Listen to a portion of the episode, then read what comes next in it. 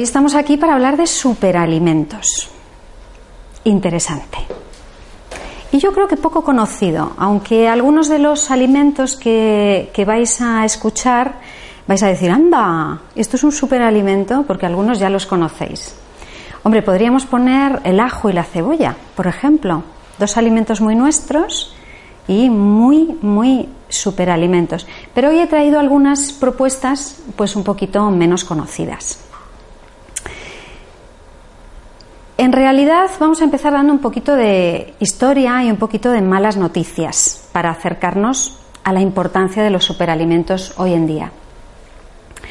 Cuando empezó la revolución industrial eh, cambiaron muchas cosas y a mejor, pero algunas pues no han ido tan bien, ¿verdad? Por ejemplo, cuando hubo todas esas migraciones a las ciudades y se despobló el campo, se dejó de trabajar la tierra de forma artesanal y hubo que empezar a fabricar comida para toda esa gente que vivía en las ciudades. Y hubo que empezar a procesar la comida, a hacer comida de larga duración para que se pudiera mantener durante el mayor tiempo posible en buen estado. Y ahí empezaron a cambiar muchas cosas empezó a cambiar nuestro cuerpo, que tuvo que adaptarse a esa nueva situación y, por supuesto, cambiaron los nutrientes de los alimentos.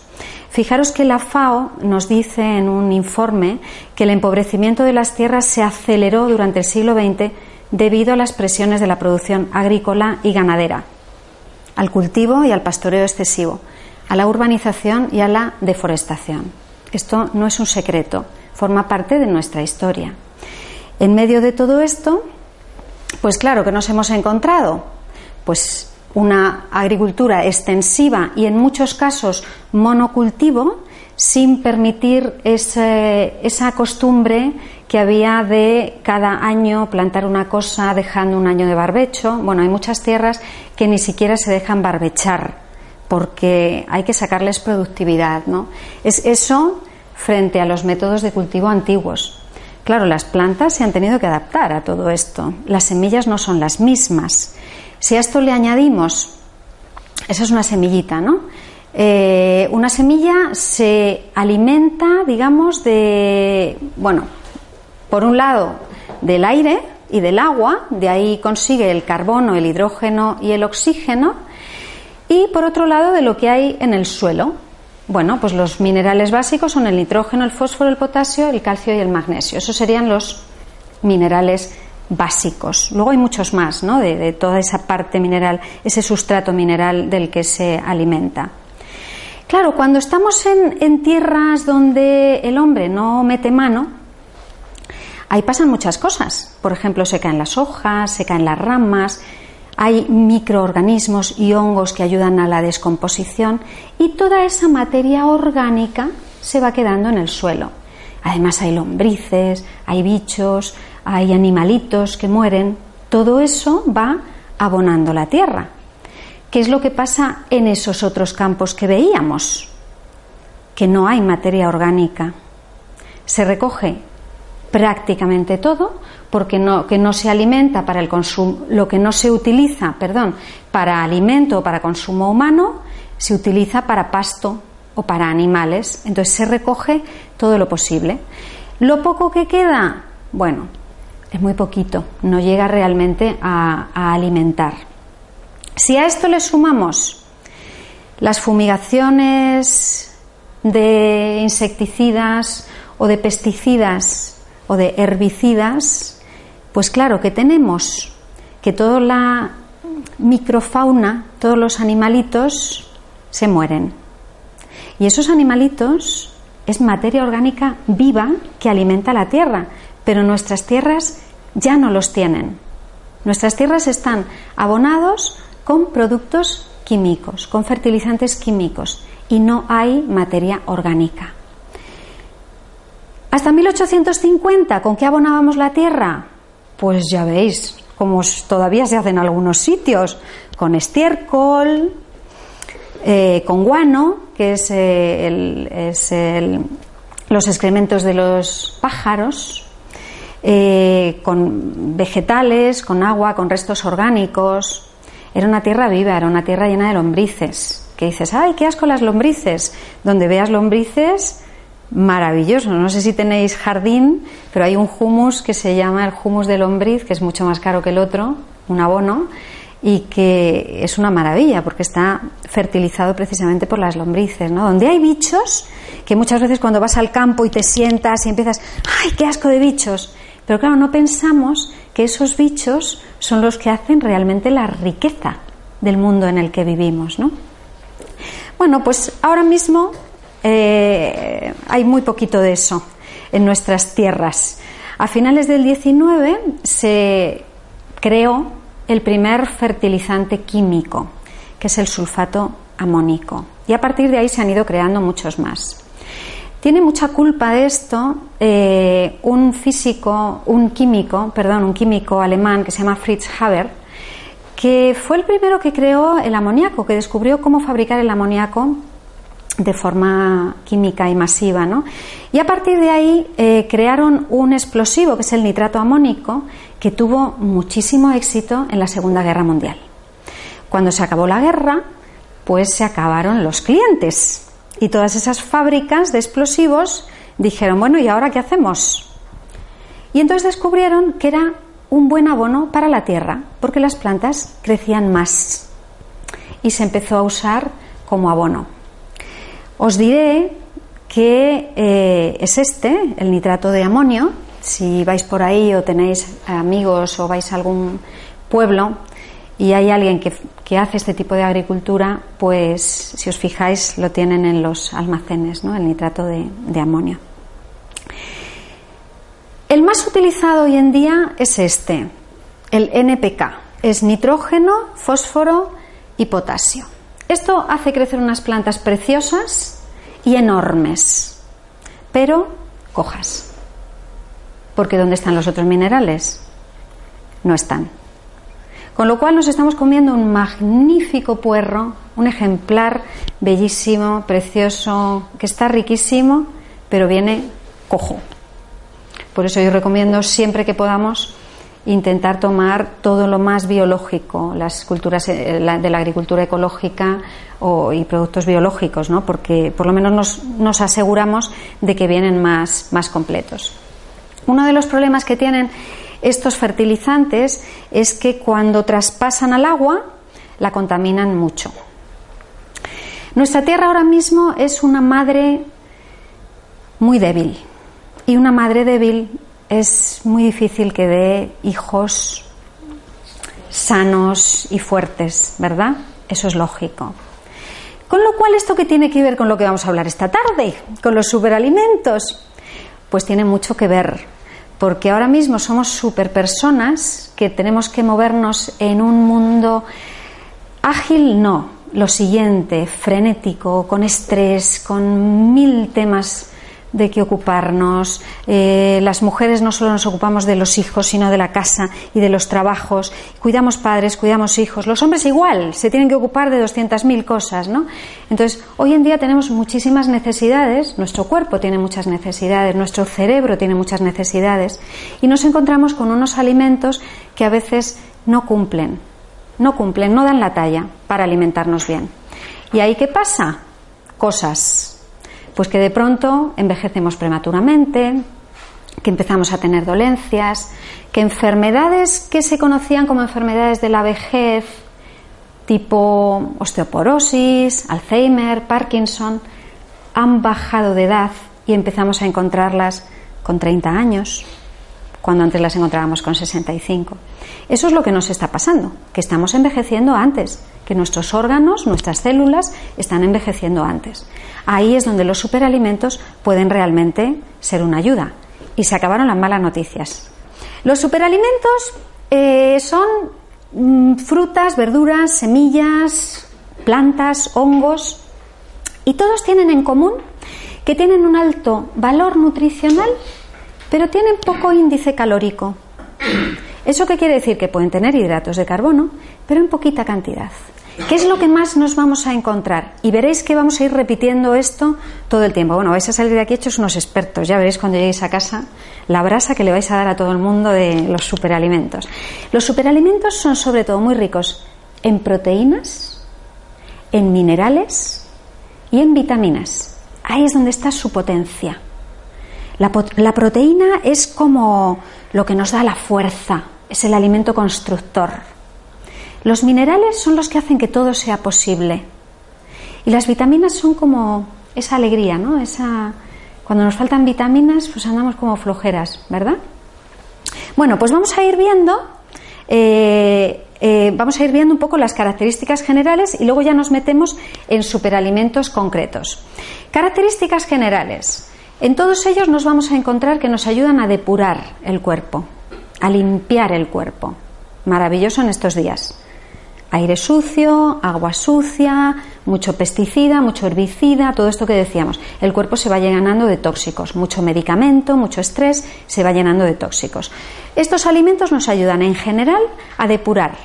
Nos aportan proteína, lo hemos dicho, retrasan el envejecimiento, maravilloso, mejoran la salud en general y aumentan la energía. Porque otro de los problemas que tenemos hoy en día es que tenemos demasiados agujeros por donde la energía se nos va. Somos tan multitarea, tenemos tantas cosas de que ocuparnos, que al final la energía se te va yendo un poquito por aquí, otro poquito por allá, otro poquito por allá. Y nos pasa a muchos que a la hora de ir a dormir pasa como a los niños. Dices, bueno, qué bien, me he gastado toda la energía en el día, ahora voy a repararme y voy a dormir. Pero ¿qué pasa por la noche? Que te vas a dormir y noches en blanco. Hay muchísimo insomnio. Por toda esa sobreexcitación que tenemos de la hipófisis, de las glándulas suprarrenales, todos esos efectos del estrés. Eso hace que al día siguiente nos levantemos con un poquito menos de energía y así poco a poco vamos perdiendo la energía, lo que se llama la energía vital. Y es por eso que vamos envejeciendo. Os he dividido, vamos a hablar como de tres, bueno, como tres apartados, digamos, ¿no? Primero vamos a hablar de superalimentos verdes, luego vamos a hablar de frutas, semillas y raíces y luego vamos a hablar de hierbas y especias. Ahí he colado una que no es un superalimento, pero que a mí me gusta mucho. Digo, bueno, yo la cuelo aquí, que así os hablo un poco de ella y esa seguro que a muchos os suena, pero esa es la del final. Así que vamos a empezar por el principio. Superalimentos verdes. Los superalimentos verdes fundamentalmente los reconocemos porque son verde que te quiero verde, son super verdes y son efectivamente muy ricos en clorofila, siendo la clorofila algo que a los humanos nos beneficia muchísimo, porque la molécula de la clorofila es igual que la, la de la hemoglobina. Lo único que cambia es el núcleo. En la clorofila es verde y es magnesio y en la hemoglobina es rojo y es hierro. Pero si tenemos a alguien, por ejemplo, con anemia, desvitalizado, con flojera, es que me lo pillo todo, es que dale clorofila. De cualquier manera, en cualquier formato, dale clorofila. Lo vas a levantar en, poquísimo tiempo. Pues eh, lo que decíamos, la clorofila aumenta la hemoglobina. Y ¿Esto qué significa? ¿Esto en qué se traduce? La hemoglobina nos ayuda a transportar el oxígeno por la sangre. Si nuestras células no están bien oxigenadas, es como si nosotros estamos respirando mal. ¿Qué nos pasa si nos tapamos? Pues estamos que no estamos bien, estamos fatal, ¿no? Bueno, pues a nuestras células si no les llega suficiente oxígeno, les pasa igual, están a medio gas, están literalmente asfixiadas. ¿No? tienen fuerza. La hemoglobina nos ayuda a transportar ese oxígeno y los superalimentos verdes nos ayudan a aumentar la hemoglobina. O sea que ya veis un poco por dónde van los tiros. El primero del que vamos a hablar, este seguro que os suena. Se ha hecho bastante conocida, que es la espirulina. Es una cianobacteria, es un alga, pero es un alga de agua dulce. Normalmente cuando pensamos en algas, pensamos el alga kombu, el aguacame, ¿verdad? Todas esas, el espagueti de mar, todas esas que al gusto son muy saladas. Esta es una, alga de agua dulce. Crece en aguas alcalinas y se llama espirulina porque si nos fijamos de cerca tiene forma de espiral. De ahí tiene el nombre. Bueno, pues esta es una alga ganadora porque en 1974 la ONU la declaró como mejor alimento para el futuro. ¿Y esto qué quiere decir? Quiere decir que si queremos erradicar el hambre en el mundo, tenemos que investigar nuevas fórmulas. Hasta ahora no lo hemos conseguido. Eso quiere decir que las estrategias que hemos usado no han sido demasiado eficaces. Estos alimentos, entre ellos la espirulina, podría traer una respuesta. Y cuando veamos ahora los nutrientes que tiene, entenderéis por qué. La espirulina está llena de minerales, es un cóctel maravilloso de minerales, de antioxidantes y también de ácidos grasos. Fijaros, contiene proteína completa, pero es una proteína que no tiene colesterol. Es una proteína eh, compuesta por los 20 aminoácidos esenciales. Un 57% de la espirulina es proteína. Por eso puede ser un alimento del futuro, porque puede ser una forma de llevar proteína, es fácil de cultivar, es barata de cultivar, si se hace medianamente bien y con aguas limpias no tiene por qué generar ningún tipo de problema. Por eso es una esperanza, digamos, de futuro. Es más fácil de digerir esta proteína que la proteína animal. Tiene un 65% de biodisponibilidad. O sea que fijaros qué, maravilla, ¿no? De, de alga. Es rica en vitaminas, un montón de vitaminas, entre ellas la A, una buena parte del grupo B, la E y la K, que son vitaminas antioxidantes, y la B12. La B12 es una vitamina muy difícil de encontrar en el mundo vegetal. De hecho, suele ser una carencia habitual en personas que no comen carne y no comen pescado. ¿Por qué? Porque no está en el mundo vegetal. Y en los vegetales que... Eh, bueno, hago un inciso. Eh, personas vegetarianas que viven en el campo que cultivan sus verduras y que comen sus verduras tienen más fuentes de vitamina B12. Y aunque lo que hoy voy a contar a lo mejor os resulta un poquillo asqueroso, pero es que es la verdad.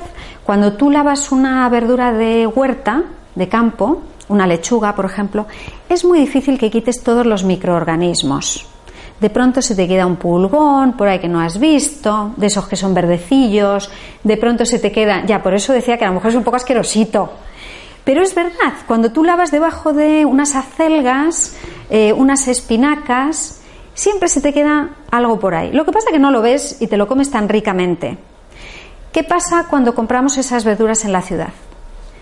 Todo está muerto, porque las verduras han sido irradiadas, todos esos bichitos han muerto y entonces solamente comes verdura. ¿Qué dices? ¡Ay, qué tranquilidad! No estoy comiendo bichos pero empezamos a tener carencias de vitamina B12. Los vegetarianos de campo no tienen carencia de vitamina B12. Los vegetarianos de ciudad sí. Y en la espirulina encontramos una respuesta, porque ahí tenemos una cantidad pequeña, pero es una cantidad, si lo toma regularmente, pues bueno, se va acumulando.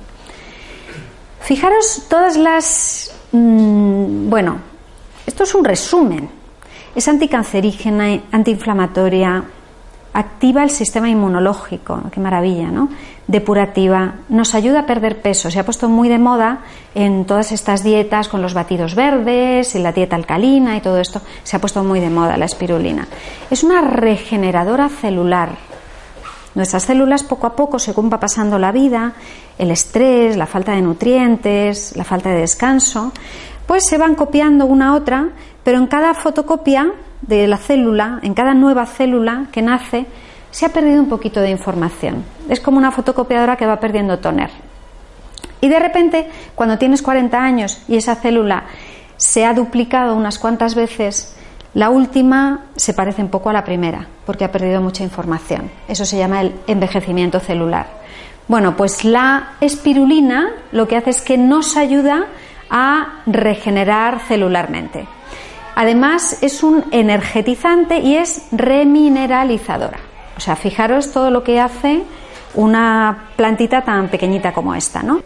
Bueno, eh, os voy a hablar de otro alga, el alga clorela. Comparte con la espirulina, son primas hermanas, comparte que las dos es otra cianobacteria, también es de agua dulce, tampoco es salada al gusto, precisamente por, por donde se cultiva, pero yo a esta le tengo puesto un subtítulo, el alga tozuda. ¿Por qué es tozuda? Fijaros, lleva en el planeta Tierra 600 millones de años. Pero es que su estructura genética ha permanecido igual. ¿Y sabéis por qué? Porque tiene una membrana celular tan dura, tan fuerte, que no ha permitido que la estructura del ADN cambie, no ha permitido que nada se cuele ahí. O sea, es terca y tozuda. Pero gracias a eso tenemos un alimento maravilloso, porque estamos hoy tomando el mismo alga que hubiéramos tomado si hubiéramos vivido hace 600 millones de años. ¿Qué tiene la clorela? Tiene nueve aminoácidos. Si os dais cuenta, la espirulina los tenía todos, los 20. Esta tiene menos aminoácidos, pero un 60% de clorela, de la cantidad de clorela, es proteína. O sea que tiene mucha cantidad. Tiene mucha cantidad, lo que pasa que tiene menos número de aminoácidos.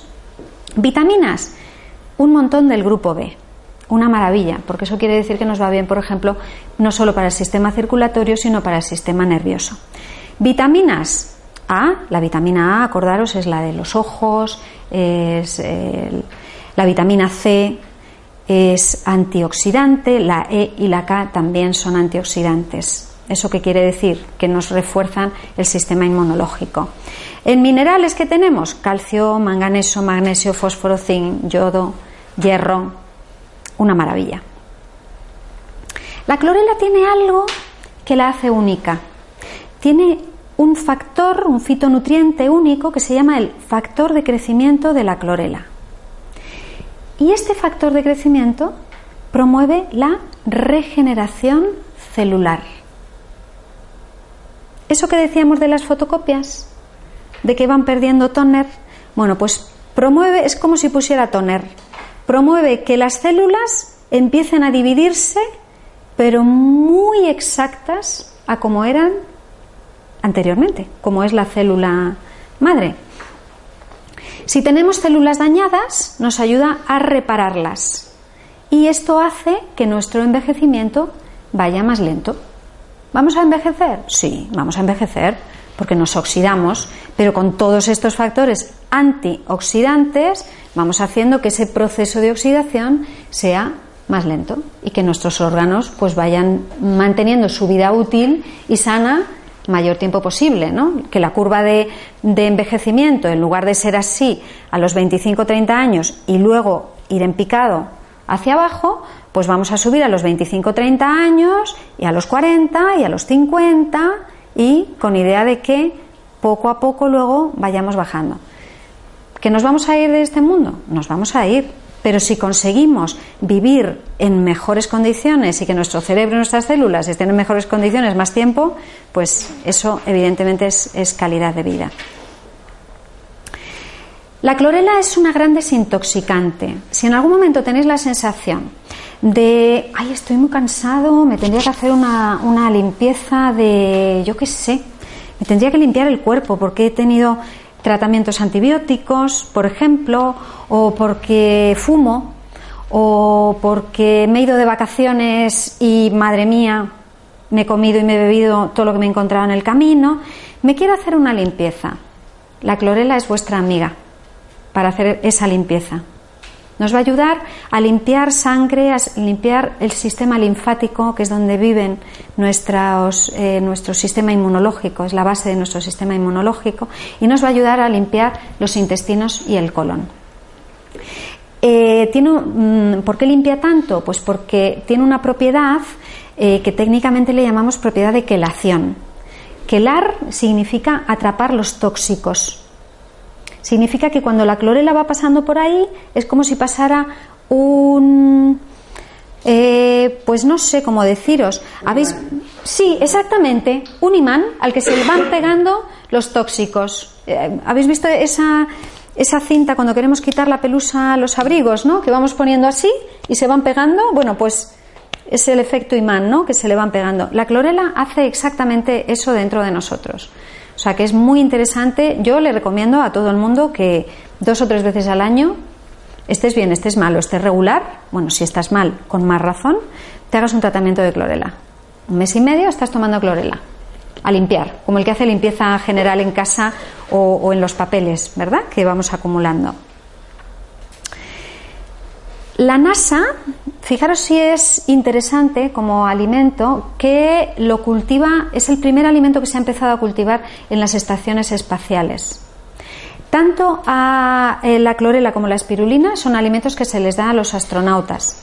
Cuando se está en el espacio hay que buscar alimentos ligeros, que, que duren bien en el tiempo, que aguanten en el tiempo y que ocupen poco también, ¿no? Y que sean muy ricos como nutrientes. O sea que la NASA conoce estos alimentos como superalimentos, los valora y se los da su gente y ya os digo que se está cultivando ya en el espacio.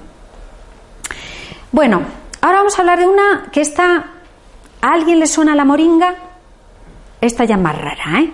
Esta ya más rara. Pues en realidad es un árbol. Le llaman el árbol de la vida el árbol de la vida, la moringa oleífera. Es oriundo de eh, Asia y de África también. De la moringa se aprovecha todo. Se aprovechan las hojas, se aprovechan las raíces, se aprovechan las flores, por eso le llaman el árbol de la vida, porque todo tiene su provecho. Como veis ahí, eh, es un polvito verde también, igual que la clorela y que la espirulina. Se seca, siempre se toman en, seco, nunca se toman en fresco.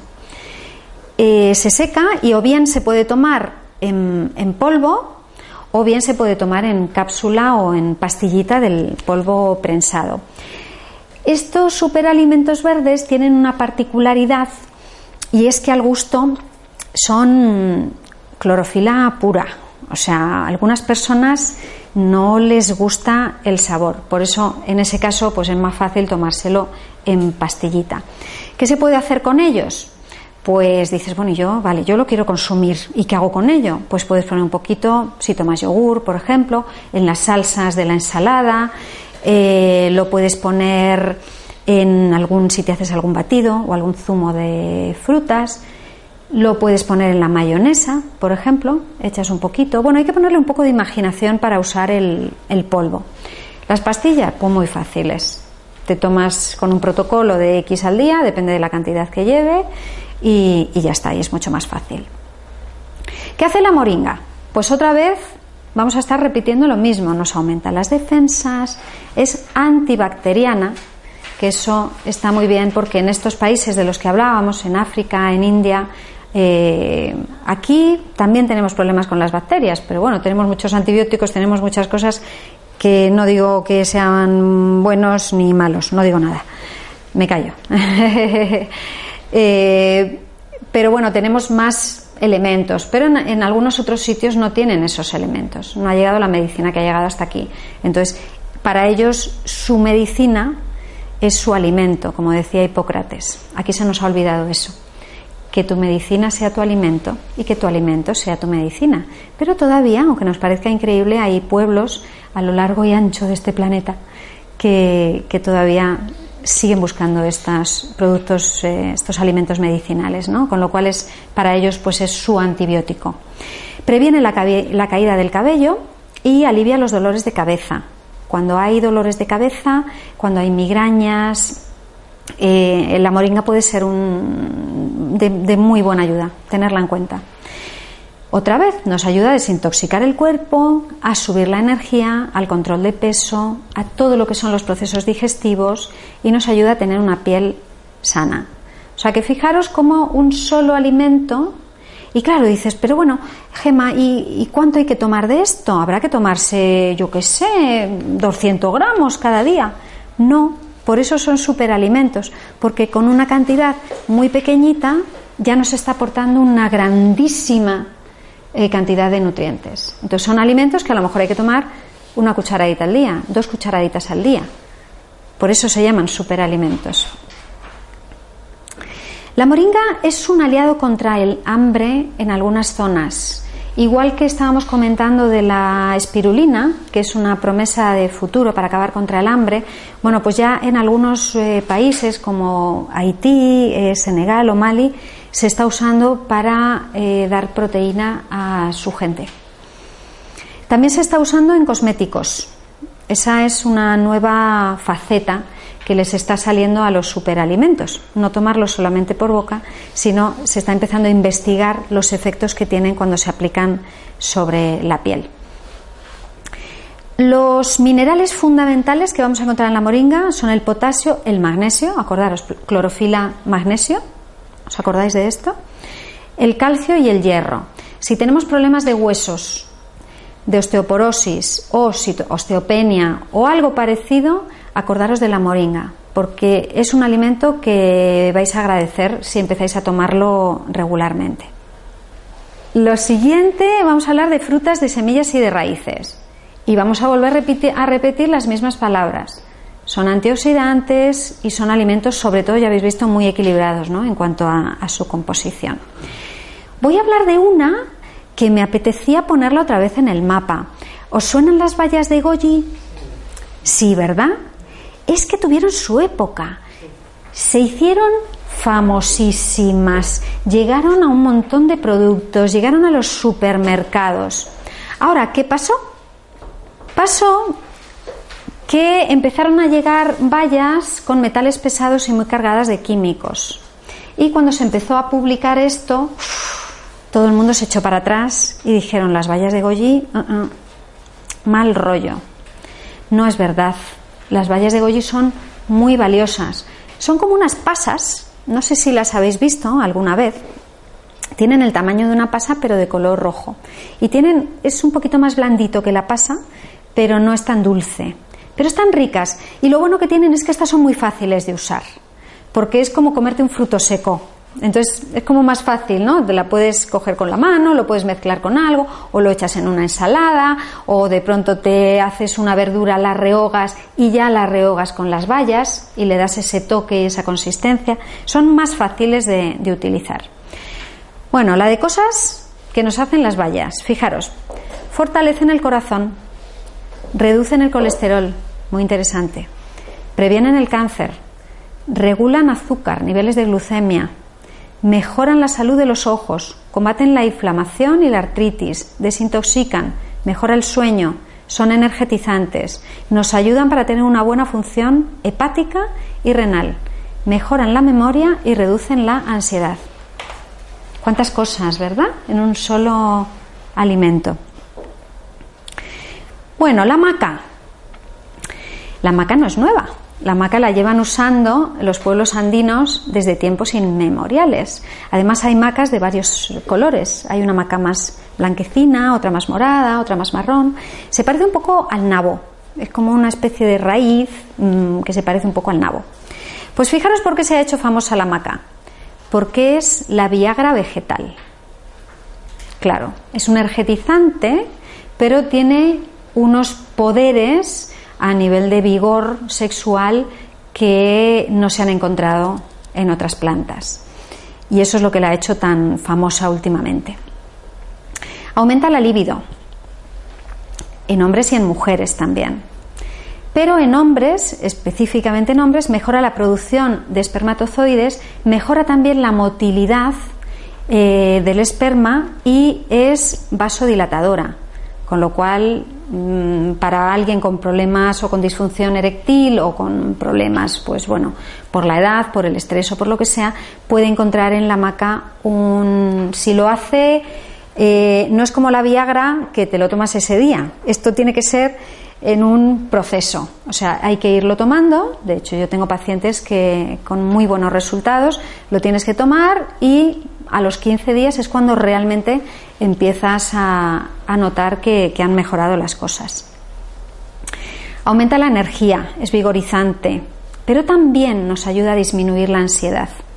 Porque a veces cuando tenemos problemas de líbido, tiene mucho que ver con la situación de estrés y con toda esa ansiedad que traemos que, bueno, pues que nos tiene realmente desenergetizados. Estimula la memoria y aumenta la resistencia. La maca es un superalimento muy, muy interesante. Es una planta adaptógena. ¿Qué quiere decir eso?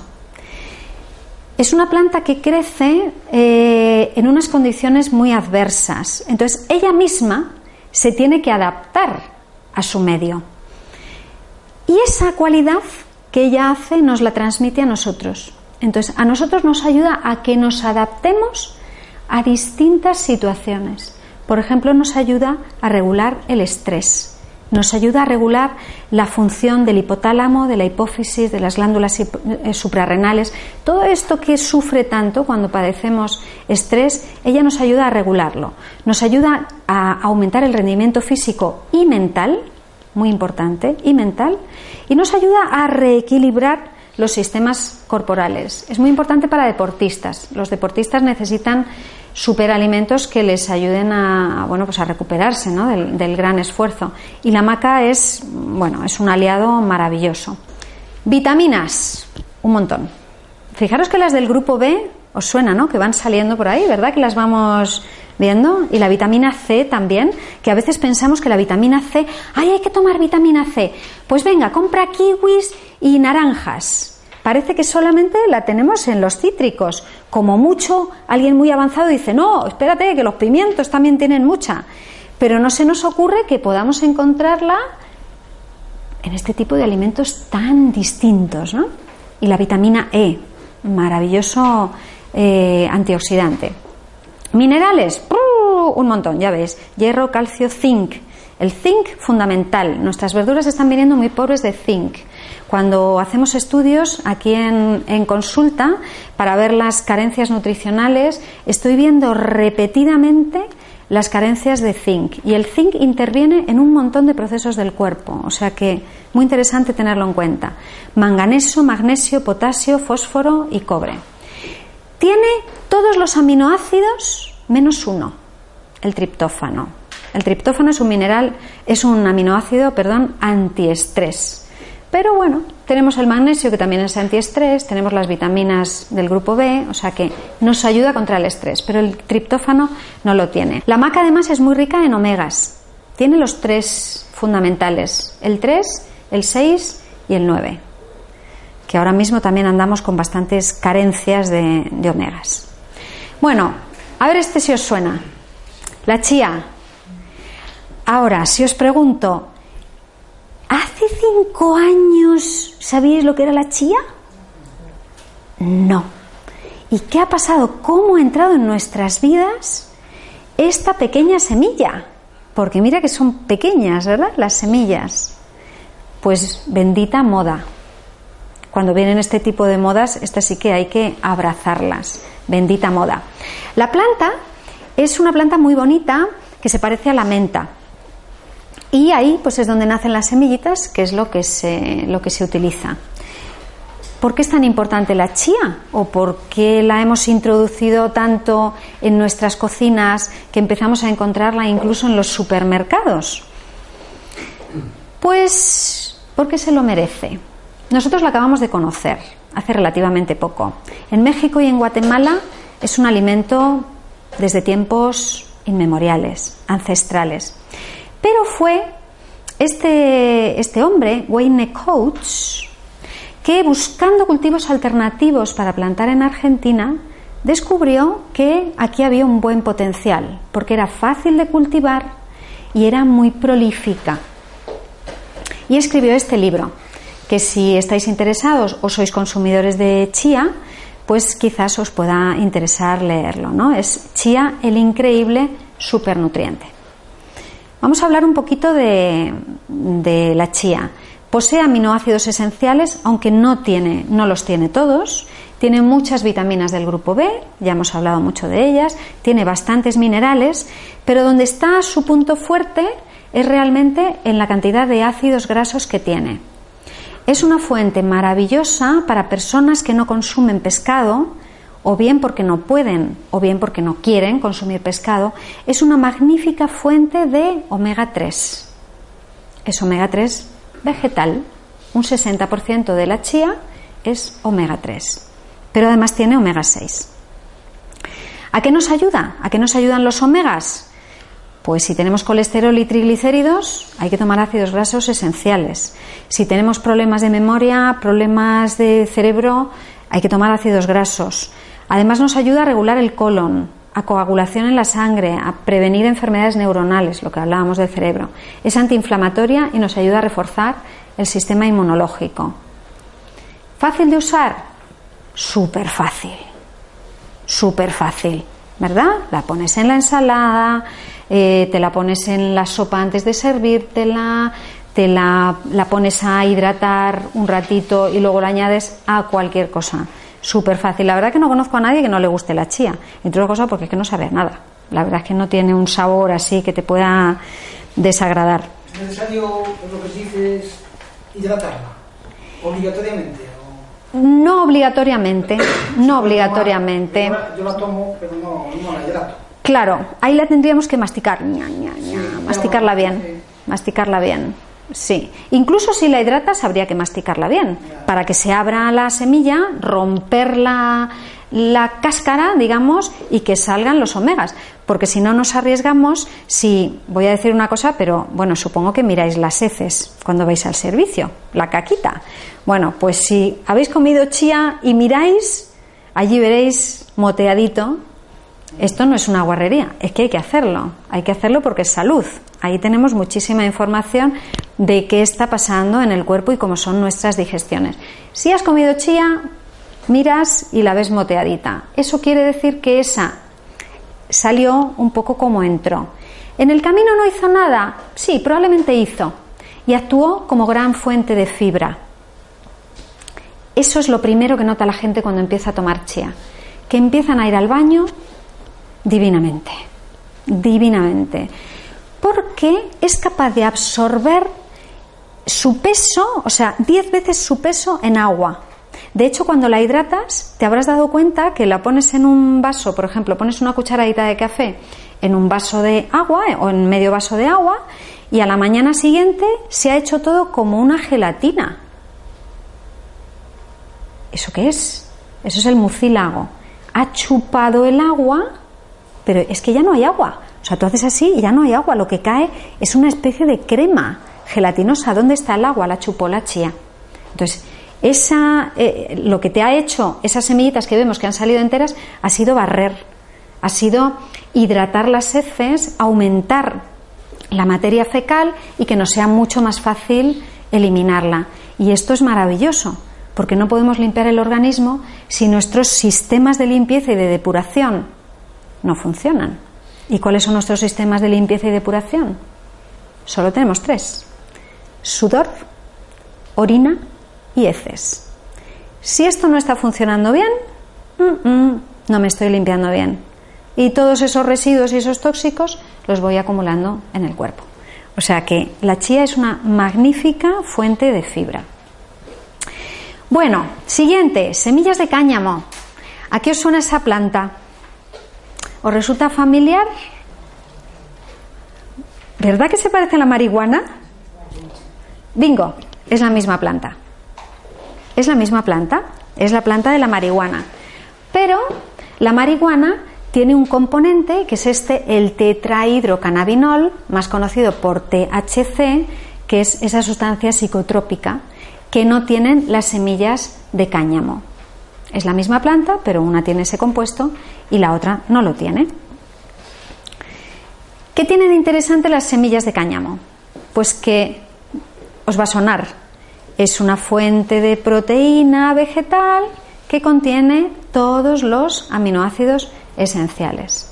¿Verdad que cuando hablamos de proteína no se nos ocurre pensar en, semillas o, o en esto?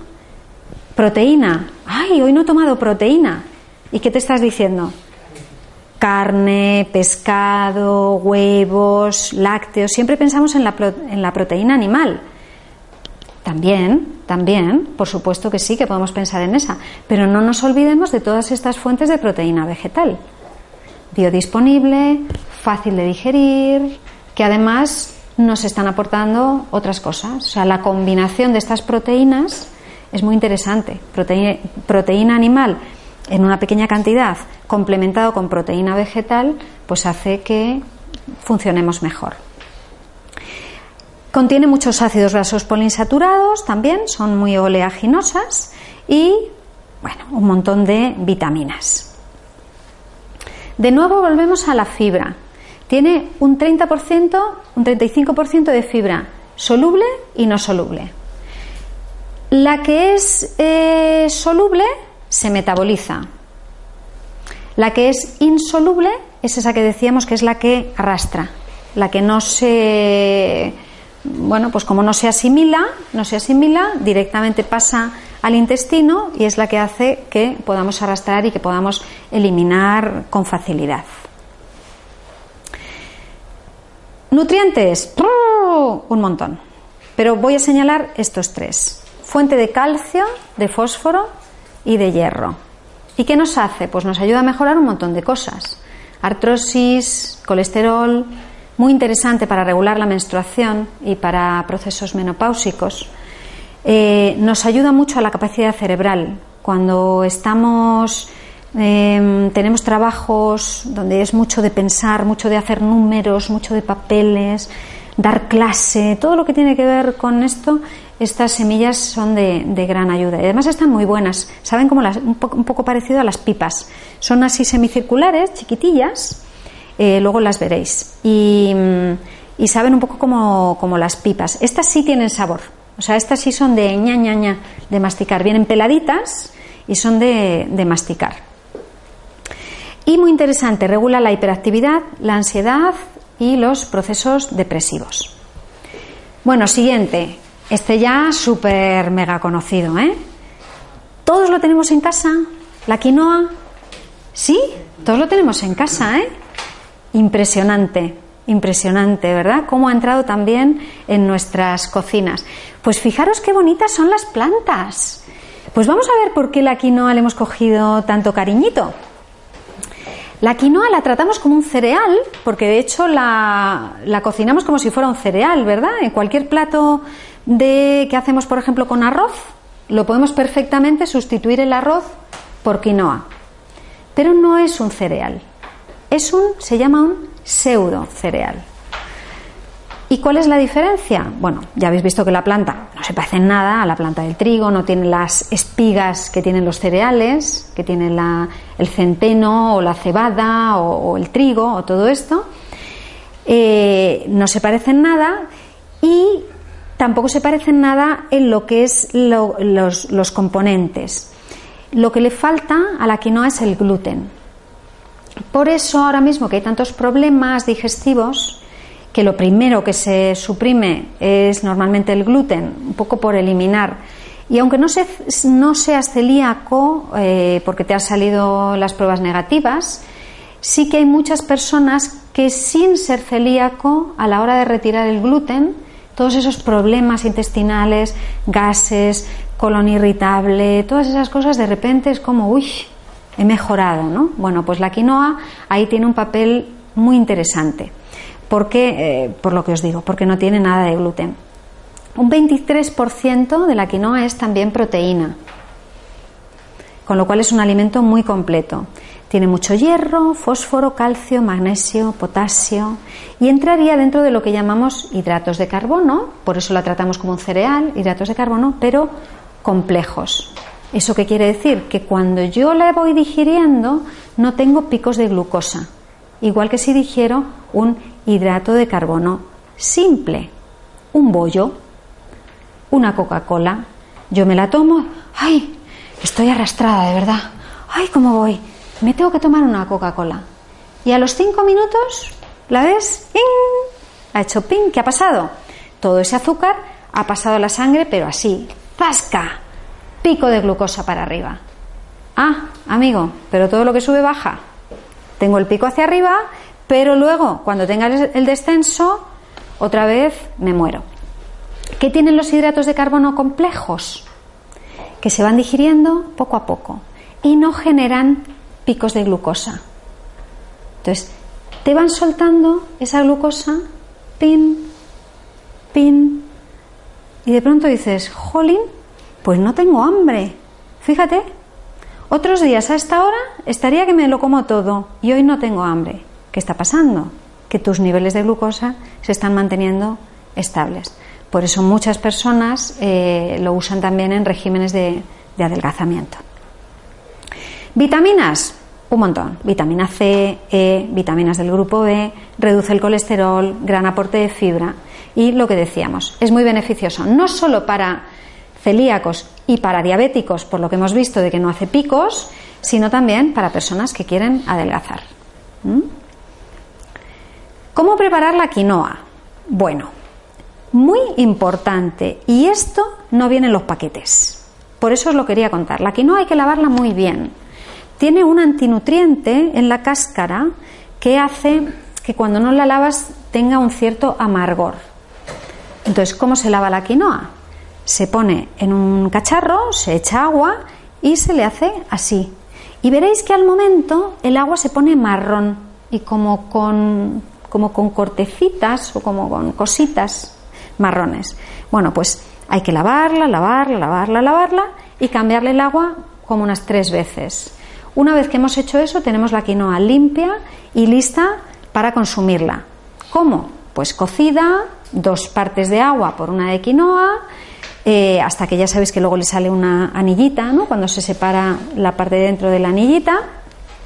O se puede tostar antes. Antes de hervirla, la pones, no hace falta que le pongas aceite, la pones en, en la cacerola caliente y le das unas vueltecitas que se tueste. Cuando luego la hierves, le sale un saborcito muchísimo más, más rico. Vale, bueno, pues nada, os quería contar lo de lavar. ¿Este os suena? ¿La algarroba? Bueno, después de todos estos productos andinos, africanos y asiáticos, digo, vamos a traernos algo de la tierra, la algarroba. En realidad el algarrobo es un árbol precioso.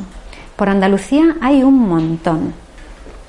Y ese árbol da unas vainas muy bonitas, no sé si las veis aquí, aquí en verde. Bueno, pues esas vainas cuando secan se ponen negras, completamente negras. La algarroba se conoce como el pan de San Juan. ¿Veis? Que se pone así todo negro y tiene estas semillas. Eh, pero, aunque es un sustituto del, cacao, porque donde pones cacao, donde pones chocolate, lo puedes sustituir por algarroba. Pero la diferencia es que del cacao solamente se aprovechan las semillas y, de la algarroba se aprovecha todo, se aprovecha toda la vaina. Toda la vaina se hace polvo y eh, se convierte en esto, en una harina marrón que podemos usar pues para hacer cualquier receta que tenga chocolate. Tiene un saborcito un poco dulce, sin embargo el cacao es amargo, la algarroba es un poquito dulce, ¿eh? un poquito dulce. Bueno, ¿y a qué nos ayuda? Pues es rica en mucílago, en fibra, en fibra no soluble, rica también en antioxidantes, en vitaminas del grupo B, en calcio, hierro, cobre, zinc, otra vez hablamos del zinc, manganeso, regula el tránsito intestinal, y muy interesante, detiene la diarrea, regula el tránsito. Si nos cuesta ir al baño nos puede ayudar, pero si tenemos un problema de colon irritable con una tendencia a demasiadas deposiciones, nos ayuda a regular. ¿Mm? Es muy interesante, tiene ese poder un poquito astringente. ¿no?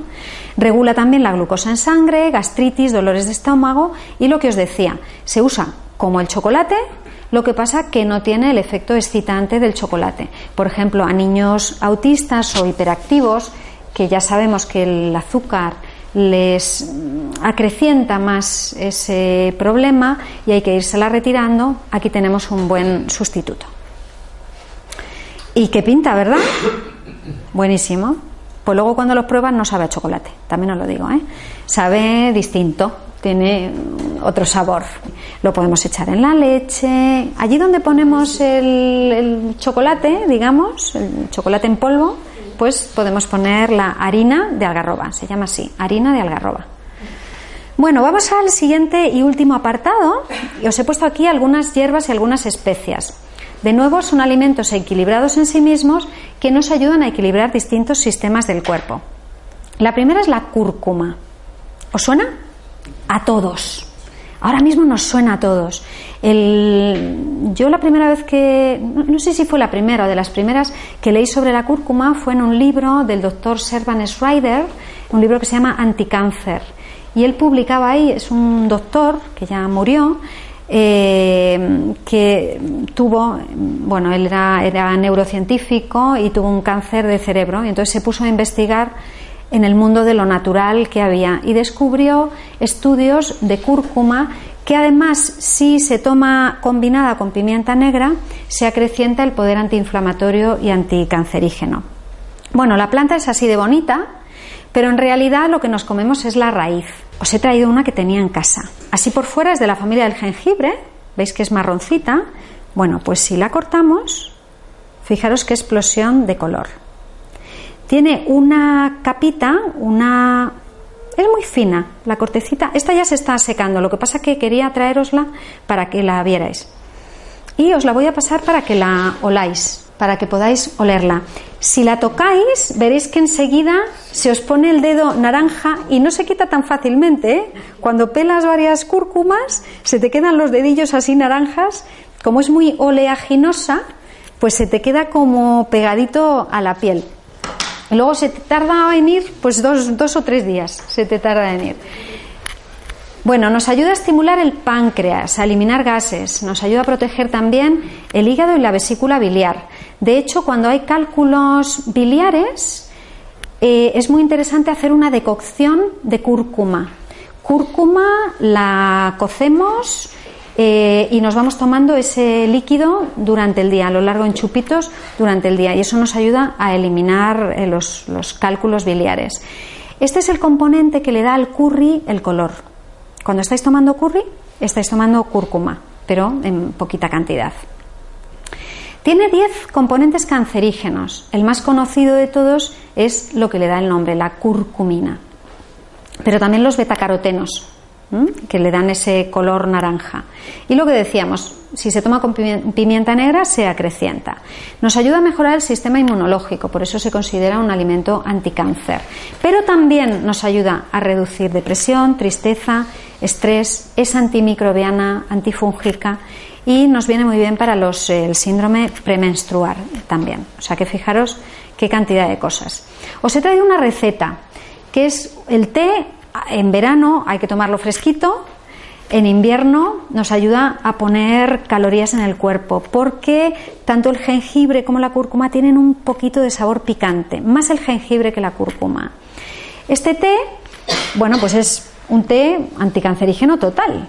Le ponemos jengibre fresco, ponemos cúrcuma en polvo o, fresca, lo que pasa que la fresca es más difícil de encontrar, limón, miel y agua caliente. Ponemos el agua caliente, hacemos una decocción con la cúrcuma y el jengibre. Cuando ya lo retiramos del fuego, sin que llegue a cocer, eh, añadimos la, la miel y el limón, que tampoco tiene que cocer, y nos lo vamos tomando durante el día. Es una bebida maravillosa y también si queremos adelgazar nos ayuda a eliminar. Y luego ya si le queremos dar un toquecito de canela, pues tenemos un, le llamamos té, pero ya veis que no lleva nada de té en realidad es una bebida sana, ¿no? Sin, no es que el té no lo sea, pero es que no, no lleva té, solamente es un nombre. Bueno, eh, os he traído solamente un hongo. Superalimentos hongos hay un montón. De hecho, sería para hacer una conferencia monotemática de superalimentos hongos. Pero os he traído uno que yo le tengo muchísimo cariño. Y no solo yo, es conocido en muchos lugares y en cada uno, bueno, pues tiene un nombre, ¿no? El reishi, ¿os suena el reishi? Bueno, pues el reishi es el nombre japonés, el nombre latín es granoderma, que a lo mejor por ahí algunos suena. En chino es linzi o linzi, como se pronuncie, que significa hierba de la potencia espiritual. Porque dicen que nos ayuda mucho eh, para alcanzar bueno, pues, niveles de conciencia, para aumentar en nuestro camino espiritual ¿no? en, la vida. Por eso se le dice que es un, elixir, un producto para la salud y la longevidad, ¿no? pero longevidad no solamente del cuerpo, sino también del espíritu. Aquí volvemos a tener eh, una planta, un hongo adaptógeno, que nos ayuda a regular todo el organismo. ¿Y eso qué quiere decir? Pues que todo el organismo es todo el organismo, desde sistema inmunológico, hipertensión, artrosis, Alzheimer, Parkinson, fijaros, asma, cirrosis, hepatitis, colesterol, úlceras, insuficiencia renal, migrañas, insomnio, tumores, varices, cáncer, psoriasis, etcétera, etcétera, etcétera. Es un reconstituyente general. Allá donde nosotros tengamos el punto flaco, el punto débil, allí que va él a apoyar a esa parte concreta del, cuerpo. Es una maravilla.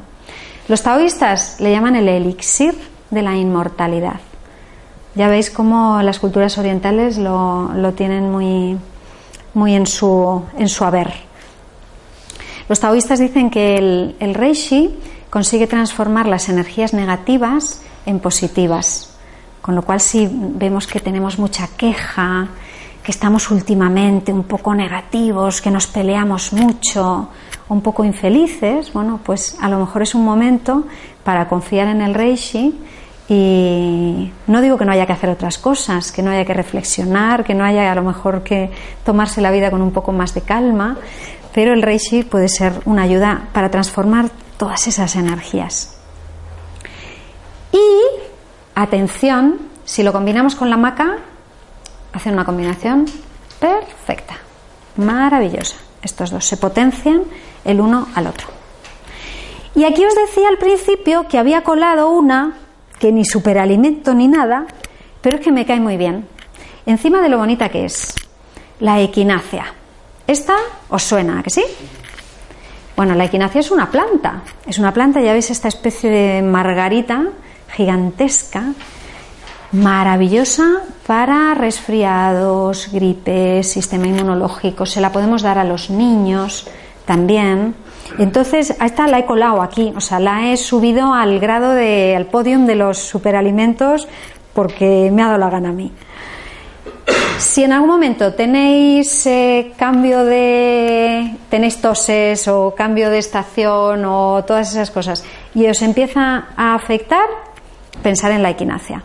¿Cómo se toma? De mil maneras.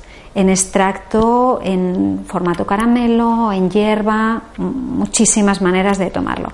Es un gran estimulador del sistema inmunológico. Para los niños les va muy bien justo antes de empezar el cole. Cuando ya empieza, pues a primeros de septiembre, antes de que empiecen los coles, ese es un buen momento para empezar a reforzar las defensas y que cuando llegan de nuevo a la vida en sociedad, a los madrugones, a hoy me ha regañado el profe, tengo que hacer deberes y todas esas cosas, pues que su sistema inmunológico esté un poquito más fortalecido. Eh, esta planta, muy conocida en las culturas de América del Norte, las culturas indias, ellos la usaban para todo, de, de hecho le llamaban la cura todo, porque no solamente la usaban para tomarla, es que la usaban también para heridas, para infecciones, para ponerla fuera. Aquí ese uso ahora mismo no se lo estamos dando. Es un uso que está un poco perdido, pero que no descarto que en algún momento pues a alguien se le ocurra pensar que a lo mejor también podemos hacer ungüentos con equinacia o, cosas así, ¿no? Bueno, pues estamos llegando al fin. Antes del fin habrá preguntas, ¿eh? Habrá preguntas. Pero quería poner a estos dos pequeños supermanes y super woman ¿no? del futuro, ¿no? estos niños. Nosotros, los que tenemos una edad, pues bueno, hemos nacido en unas familias donde se comía quizás de otra manera, donde había menos electrónica, donde había menos contaminación ambiental. Ahora eso ha hecho pum y va a más. Y nuestras pequeñas víctimas son los niños que ya han nacido en esa cultura. ¿no? Entonces, los superalimentos no son solamente para nosotros, son también para irlos introduciendo en nuestro día a día y que ellos vayan creciendo con esas pequeñas ayuditas, con vistas o con la esperanza de que tengan un futuro lo más, lo más prometedor posible. Los superalimentos son alimentos, pero son alimentos complementarios. Nunca van a poder ser alimentos primarios Vienen, vienen de alguna manera a complementar o a suplir eso que decíamos, cuando los alimentos nos vienen cojos, pues yo le pongo lo que le falta ahí, lo que le falta a mi pierna. Pero no son otra cosa, no son otra cosa. O sea, yo no me puedo alimentar ni de maca, ni de clorela, ni de espirulina, por muy completos que sean. Por muy completos que sean. Hay que comer comida. Afortunadamente tenemos un abanico de alimentación tan rico y tan variado que justamente lo que tenemos que jugar es con eso, con el abanico, ¿no? Y, si una semana compro rúcula, la semana siguiente compro canónigos. Y si esta semana he comido judías verdes, pues la semana que viene como acelgas. Yo qué sé, ¿para qué tenemos el abanico? ¿Verdad? Para esto, ¿no? Entonces, estos superalimentos son muy valiosos, pero como siempre como un complemento. O sea que viene muy a cuento la, la pregunta tuya. Aquí damos por terminada la conferencia. Muchísimas gracias por venir. Espero que os haya sido útil y que os haya servido.